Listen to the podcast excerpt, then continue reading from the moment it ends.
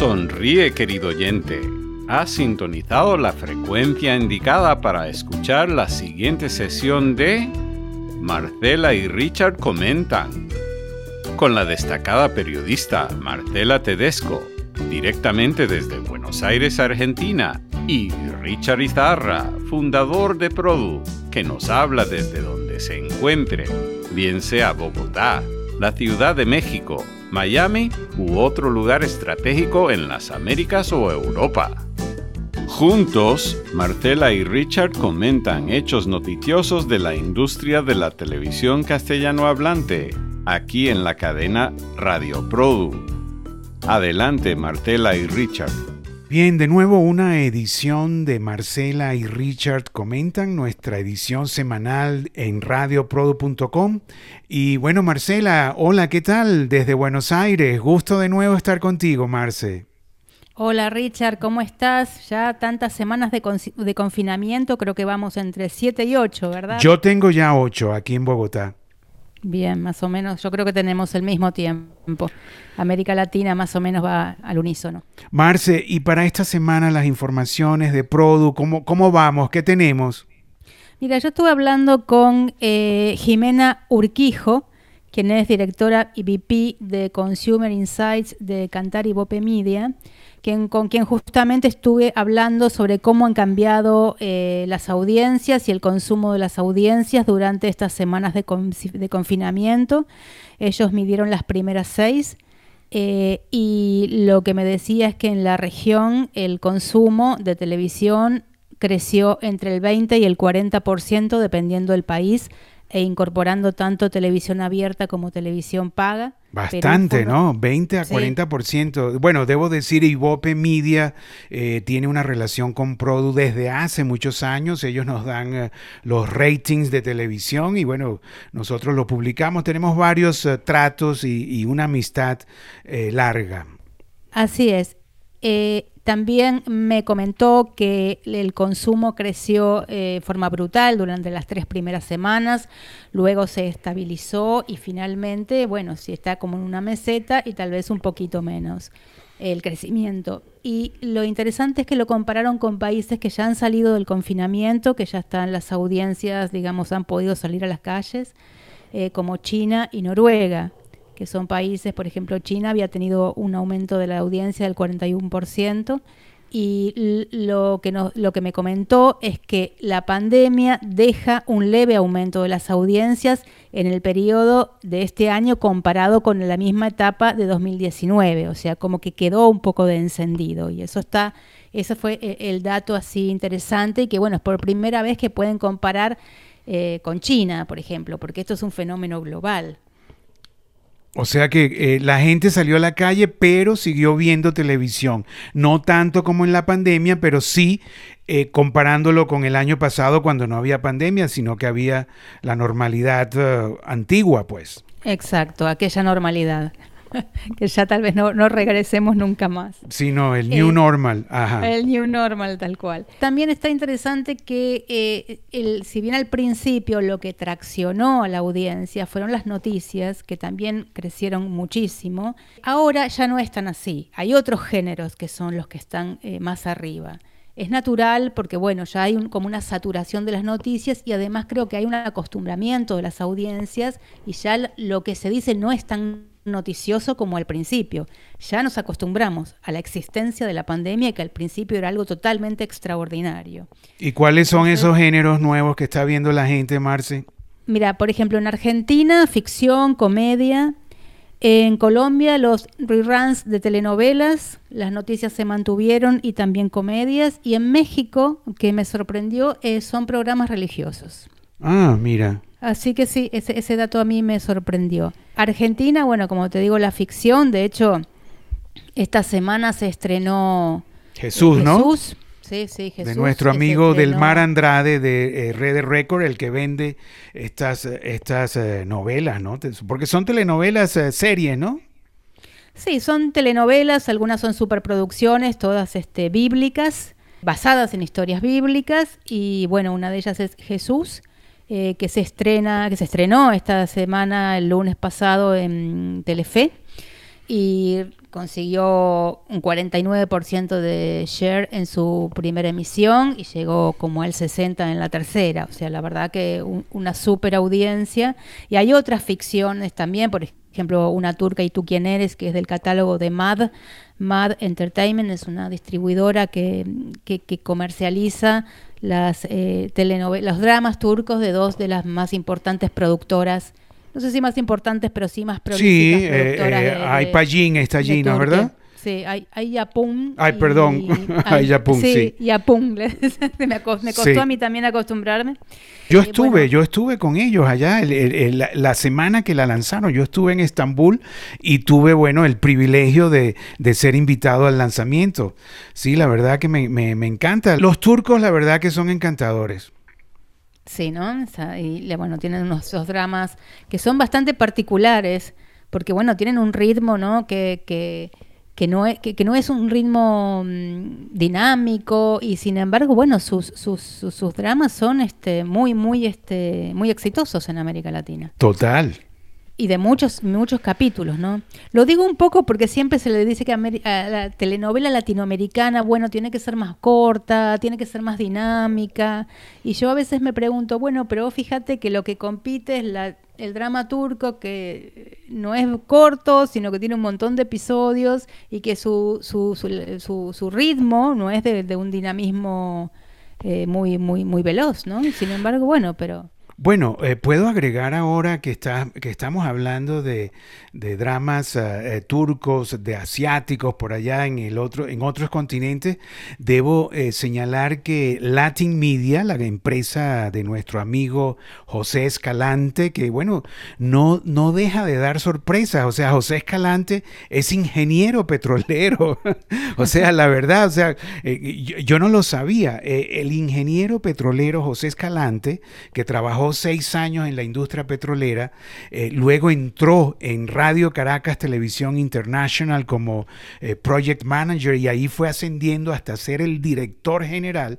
Y, bueno, y después de pasar por Dory Media y muchos años en la industria, esta semana eh, arranca sus eh, eh, virtual screenings, como él lo llama, mañana martes, tres días, él mismo con su propia gente, inclusive su hija, Ana Milagros, la menor, que se está graduando ahora en la Universidad de Periodista, bueno, le hizo toda la gráfica, participó en toda la en la producción del screening y tienen tres días de screening. El primer día, que es mañana martes, lo llaman ama con nosotros. Y son tres historias de amor. Y todas son de Asia. El segundo día es disfruta con nosotros. O sea, la gente entra y bueno, y puede ver los trailers y toda la información de cada uno de estos eh, productos que está presentando José Escalante y Latin Media en sus propios screening. Y el tercero, que sería el jueves, martes, miércoles y jueves, es Viaja con nosotros. Y ahí hay novelas de Turquía, Filipinas, la India, Vietnam, Tailandia, China y Taiwán y son novelas, como los dice el propio Escalante, las novelas clásicas que tenía Latinoamérica antes de entrar bueno, en las novelas de acción y el narco y toda la cosa. Sí, bueno, demuestra que todavía hay un público, ¿no? Para toda esa telenovela, esa historia clásica, eh, lo hay. Eh, y, y, realmente Latin Media se ha sabido hacer un catálogo multicultural de todas estas producciones de de orígenes que podríamos llamarnos no tradicionales para América Latina, ¿no? Pero bueno, entraron. Y esto, bueno, es parte de la new normal, ¿no? O sea que las propias compañías están haciendo sus propios screenings y escogieron mayo porque, bueno, en mayo eh, eran los tradicionales eh, screenings donde la gente iba a Los Ángeles a ver eh, lo que presentaban los estudios de Hollywood y paralelamente en los hoteles se instalaban los independientes de América Latina para presentar sus catálogos, ¿no? Pero como ahora no podemos viajar por ahora, entonces, bueno, cada empresa está haciendo estos virtual screenings, como los llaman. Va a estar interesante saber cuáles son los resultados, ¿no? Cómo se están comportando los compradores, de nueva forma de contactarse con el vendedor. ¿Qué más, Marcela? ¿Qué más hay por ahí? Bueno, em, continuando un poco con lo que te decía, mi conversación con Jimena Urquijo de Cantar, eh, me decía que los anunciantes, ¿no? ¿Cuáles son las categorías que están eh, anunciando más? Que son telecomunicaciones o internet, bancos y farmacia. Entonces fue lo que yo más o menos dije, bueno, esto es salud, dinero y conexión porque es lo que más o menos hace falta, ¿no? Entonces ella me decía que, bueno, eh, manifiesta un poco los temores de, la sociedad, ¿no? El temor a, enfermarse, por eso la farmacia, al futuro económico y financiero, por eso los bancos que van explicando, y después, bueno, lo que son las conexiones, como para, para, para usar un poco el tiempo libre, además conectarse con, con, con afectos. Por otro lado, bajaron los supermercados, que es lógico porque ya no necesitan anunciar y, dos industrias, la de turismo y eventos, que bueno, que son, diría yo, las más afectadas. No, y la aviación, me imagino que la aviación... Y la aviación, sí. No sé cómo estará, pero yo no he visto por ahora este anuncios de aviones o de, o de, o de viajes, ¿no? Y después otro dato también interesante es que es el perfil de las audiencias. Creció más el tiempo que los hombres están permaneciendo en frente al televisor que el de mujeres. Por ejemplo, mm, en Brasil 27%, en, en, el regional 23%, en Perú 35%, o sea, los hombres están quedándose más frente al televisor que las mujeres en esta última etapa. Y también crecieron los niños, la audiencia de los niños, porque bueno, están sin escuela y creo que hay algunos países que incluso anunciaron que cierran los colegios por este año, así que eso va, eso es, es un público un público que está frente a las pantallas, ¿no? Interesante para todos los programadores. Bueno. Y anunciantes. O sea que la, el new normal o la nueva normalidad se extiende y, y, nos cambia las vidas, ¿no? Ahora con los niños en casa estudiando, ¿no? Así es, así es. Ahora que hablas del comercio, pude hablar con Edgar Spielman. Eh, Edgar Spielman, el chileno que bueno, hasta hace pocos uh, meses fue el, el chairman, eh, el COO de Fox Networks Group. Eh, bueno, eh, yo conozco a Edgar desde que estaba en VTR, antes estaba en el canal 13, pero en VTR Edgar comenzó, fundó un propio canal. los cable operadores en esa época necesitaban generar sus propios canales también, ¿no? Para dar una oferta más atractiva a sus suscriptores y él, y él de la nada creó un canal de deportes. Y bueno, y, y eso fue muy llamativo dentro de la industria. Y bueno, y se lo llevaron a Atlanta para reemplazar un poco también a nuestro amigo Genaro Rionda, quien era eh, el, jefe de Lab TV, pero bueno, vino Edgar y pudo unir a Lab TV eh, eh, con Fox, porque bueno, eso pertenecía a cuatro estudios, ¿no? A Fox, a Paramount, a Universal ¿Y a cuál era el otro, Marce? MGM. Y MGM. Y bueno, y, y, y, Fox lo retomó y nombró a, Edgar eh, el jefe de todo eso. Y, Edgar realmente lo transformó en Movie City y bueno, y puso televisión everywhere. Pero bueno, una vez que Disney compra a Fox, eh, Edgar crea su propia empresa eh, hace poquito llamada To Be Named con sus dos amigos, el 2 Be Named con Marco Ibarra que fue su, su jefe financiero en Lab TV y Daniel Poblete que viene con él desde BTR y fue uno de los creadores del famoso Triple Play, ¿no? Que daban data, telefonía y televisión. Y, bueno, pero eh, el caso es que To Be Named en esta pandemia acaba de crear para el municipio de Las Condes eh, como una especie pequeña de Amazon pero para las Condes, donde los pequeños empresarios pueden vender eh, su comida, sus servicios, su, todo. Y eso lo han creado con la misma tecnología que To Be Named, que se quedó con los clientes de Fox Sport México y Fox Sport Brasil, que bueno, que le hacen aplicaciones y que le crean toda la experiencia al consumidor. Eso lo hace Edgar Spielman ahora con To Be Named y también tiene un fondo bien importante de capitales llamado Screen Capital que pudieron reunir 20 millones de dólares y lo ponen al servicio de la industria creativa eh, de películas y series y bueno, y están en eso, ¿no? Ese es Edgar Spielman. con su propio proyecto ya. Sí. Esto es parte de la reinvención de la industria antes de la pandemia porque bueno, ya venía la industria reinventándose tras tantas fusiones y cambios estructurales en las empresas y reestructuraciones y demás, y bueno, muchos ejecutivos eh, que, permanecieron mucho tiempo, mm, más de una década, muchos de ellos en empresas grandes, este, hicieron bueno sus propios sus propias distribuidoras, sus propias compañías. Mira, el otro día también ah, hicimos una nota con eh, Esperanza Garay, que ahora tiene su distribuidora, Mega Global Entertainment, y ella me decía que, mm, que bueno, bueno, ella como vos creo que la conoces más que yo, bueno, eh, colombiana entró a Tepuy Films eh, con Marco Santana y bueno, y Tepuy se convirtió en Telemundo International y, bueno, y, Esperanza siguió allí, ¿no? Hasta ahora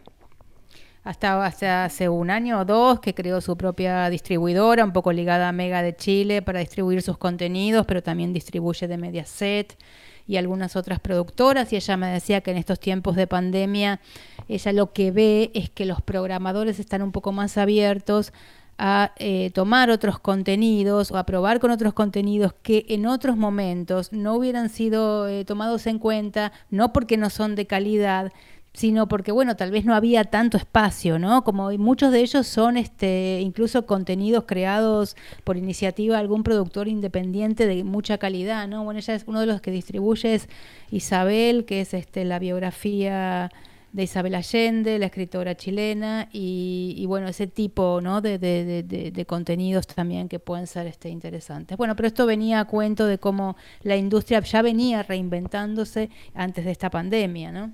Bueno, yo tengo un ejemplo también de esta reinvención y de estar produciendo en casa.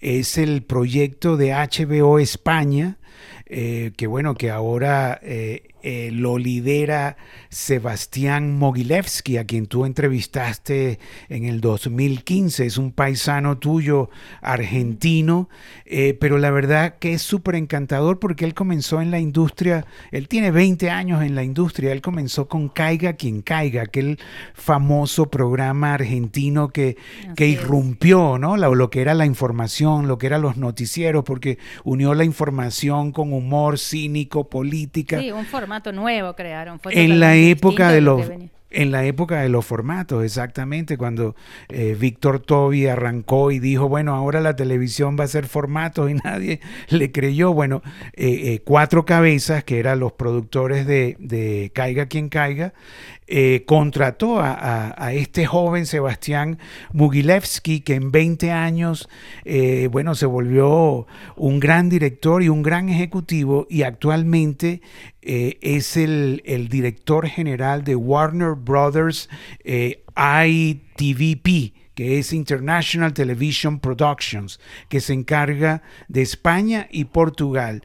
Y Sebastián Mogilevsky impulsó ese programa llamado En Casa, eh, hecho eh, digitalmente con un teléfono, donde cinco celebridades españolas, entre directores y actores, hacen eh, un capítulo cada uno. Y son cinco capítulos de 15 minutos cada uno. Ahí hay 75 minutos de entretenimiento que todavía no lo estrenan, pero pronto, ¿no? Está, parece que está quedando muy bien y es parte de la nueva normalidad de cómo se va a producir.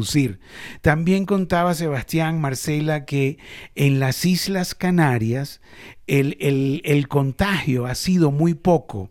Entonces, una vez que se abra, ya la gente salga a la calle a producir, ellos eh, van a llevar a las Islas Canarias, o sea, se van a llevar el crew, el talento, se instalan ahí en las Islas Canarias a producir. Y eso a mí me, da a pensar que también en algunas otras regiones de América Latina, cuando se abra, van a escoger algunas locaciones, algunas islas, algunas ciudades donde haya poco contagio para comenzar a producir desde allí. Claro, habría que llevarse a todo un equipo bueno, hay también las polémicas y los temores, ¿no? Porque este, eh, dicen que de las 12 horas normales que se trabajaba produciendo por lo menos cinco horas van a ser en, en, seguir los protocolos sanitarios, en la, en la desinfección, en la toma de la temperatura, en el distanciamiento. O sea, eh, y, y, eso va a generar también, hay un temor en las pequeñas productoras que no van a poder eh, financiar los nuevos protocolos ¿no? o, ajustarse en el presupuesto de los nuevos protocolos. Bueno, veremos cómo se da, ¿no? En el webinar que hizo Produ el miércoles pasado justamente se plantearon todo esto, los, los que ya están haciendo cosas como Cuarzo plantearon su experiencia y bueno, pero el desafío es la ficción. Yo tuve los otros días una entrevista con un productor chileno, Santiago Gándara de Parox. Él este, me decía que bueno, cree que van a hacer lo posible para que, que, que con protocolo y todo puedan contar la historia que querían contar y que, bueno, él no, no veía mucha posibilidad de hacer una historia sin acercamiento físico. O sea, todo el mundo está tratando de ver cómo, cómo llevar adelante estas producciones. Vamos a ver los que nos llevan un, un, tiempo mm, adelante, como España, que está por arrancar ya estos días.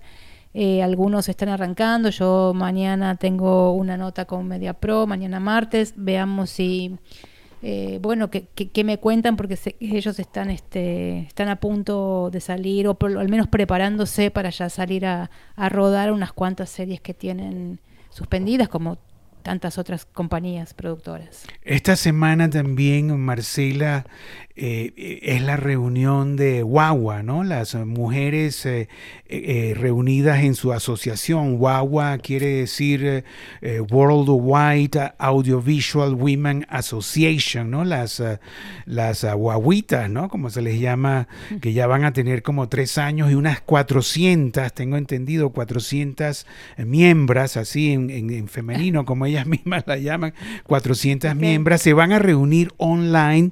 Eh, pasado mañana, el miércoles, el 14 de mayo, eh, bueno, eh, Lili, Lilian Hernández, eh, que es una de las fundadoras, está cumpliendo este año 40 años de industria.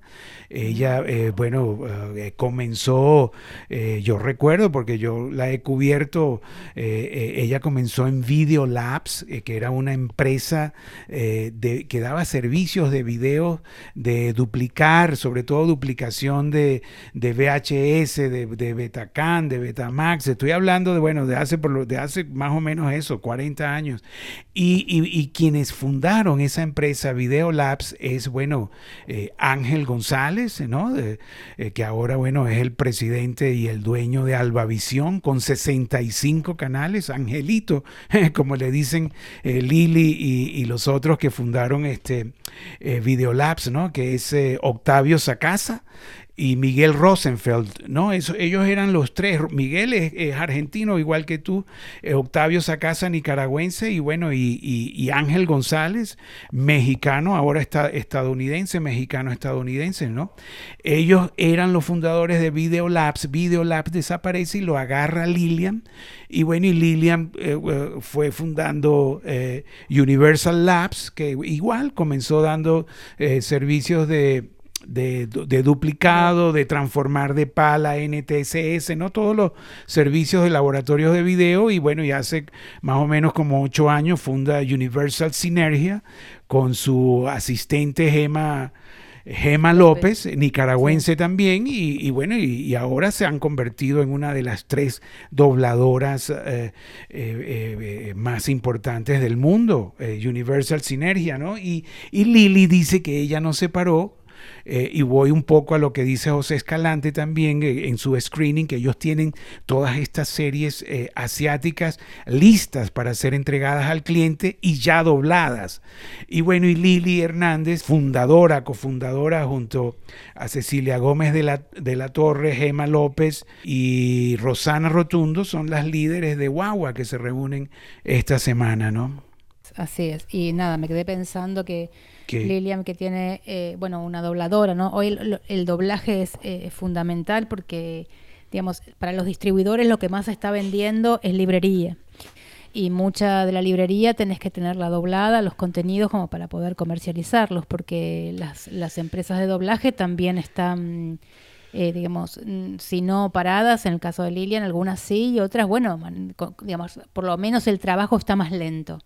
Y es muy importante para los distribuidores poder tener el material doblado.